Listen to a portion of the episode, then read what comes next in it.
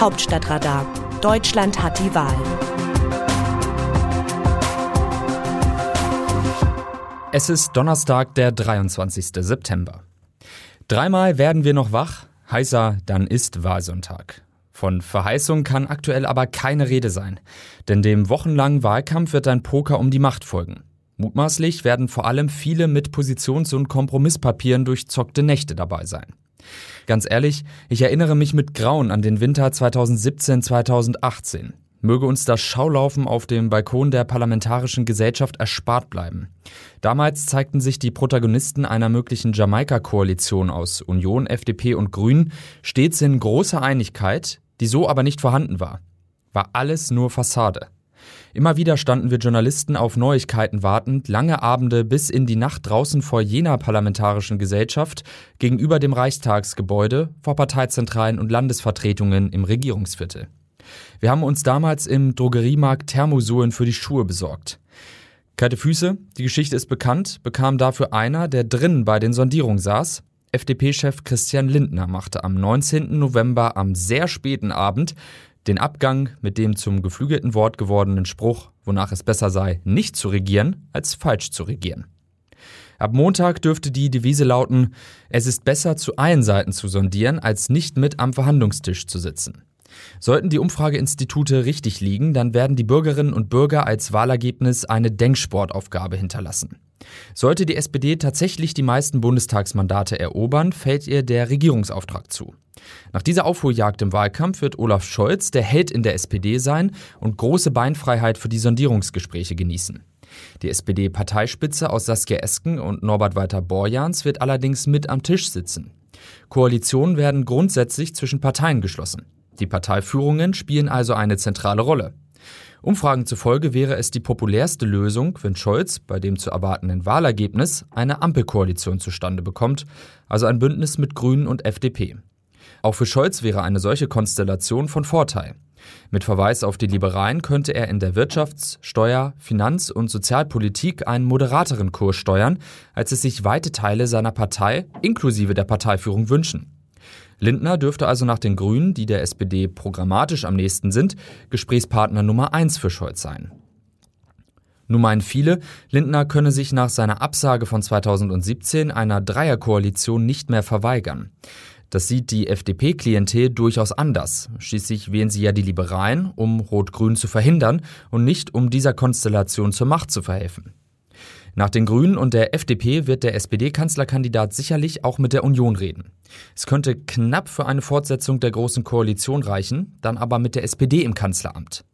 Denkbar wäre auch eine Fortsetzung des schwarz-roten bzw. dann des rot-schwarzen Bündnisses mit der FDP oder den Grünen als zusätzlichen Partner.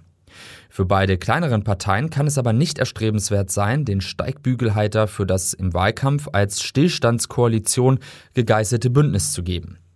Auch für die machtverwöhnte Union wäre die Rolle des Juniorpartners sehr unattraktiv. Und im Übrigen wäre auch mit Blick auf die Reformfähigkeit des Landes davon abzuraten. Sollte die Union tatsächlich die Wahl verlieren, stellt sich ohnehin die Frage, wer sich dort zum Verhandlungsführer aufschwingt. Möglich ist, dass Laschet sich als Nummer eins weiter behaupten kann. Dafür wäre es hilfreich, wenn er sein Bundestagsmandat bekommt, was noch nicht gewiss ist. Zudem müsste er sich schnell zum Fraktionschef wählen lassen, was schon mal gar nicht gewiss ist. Je nachdem, wie übel das Wahlergebnis für die Union ausfällt, könnte es zu bitteren Machtkämpfen kommen. Hinter Laschet werden sich mutmaßlich nur dann die Reihen schließen, wenn es noch Hoffnung gibt, dass er nach gescheiterten Sondierungen der SPD doch eine Jamaika-Koalition mit sich selbst als Kanzler schmieden kann. Klingt ein wenig abenteuerlich, ist aber nicht ausgeschlossen.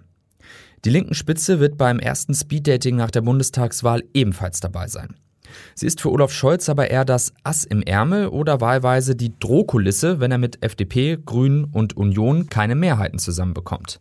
So bleibt ein Linksbündnis aus Rot-Grün-Rot unwahrscheinlich, aber eben auch nicht ausgeschlossen. Aus dem Wörterbuch Politsprech Deutsch. Heute kann man in jedes benachbarte europäische Land gehen als Unternehmen, man muss nicht in Deutschland sein. Angela Merkel, Bundeskanzlerin. Polarisieren, Polemisieren und Zuspitzen zählten nicht zu den besonderen Talenten von Kanzlerin Angela Merkel. Und eigentlich wollte sie den Wahlkampf 2021 noch defensiver bestreiten als jene Wahlkämpfe, nach denen sie selbst ins Kanzleramt eingezogen ist. Nun sind die Umfragewerte für ihre Union aber so verheerend, dass sie doch mal auf den Putz haut. Ihre Wahlkampfsprüche zünden aber nicht so richtig.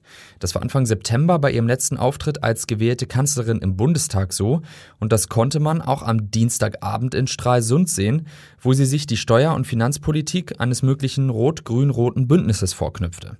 Sie malte das Szenario aus, dass Unternehmen Deutschland verlassen könnten, sollte SPD, Grüne und Linke das Sagen in Deutschland bekommen. Wie sehen die Demoskopen die Stimmung im Land?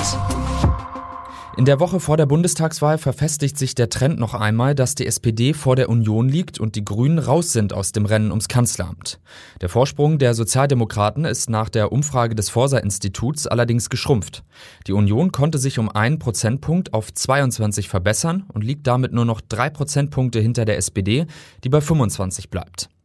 Eine große Mehrheit der Bevölkerung von 67 Prozent rechnet damit, dass Scholz auch tatsächlich Kanzler wird, wie Forsa auch ermittelt hat. Nur 16 Prozent glauben daran, dass Laschet die Nachfolge von Kanzlerin Merkel antreten kann. Dass die Grünen den Regierungsauftrag von den Wählerinnen und Wählern bekommen, davon gehen nur 4 Prozent aus. Das Autorenteam dieses Newsletters meldet sich am Samstag wieder, dann berichtet meine Kollegin Christina Dunz. Text Eva Quadbeck, am Mikrofon Dennis Pützig.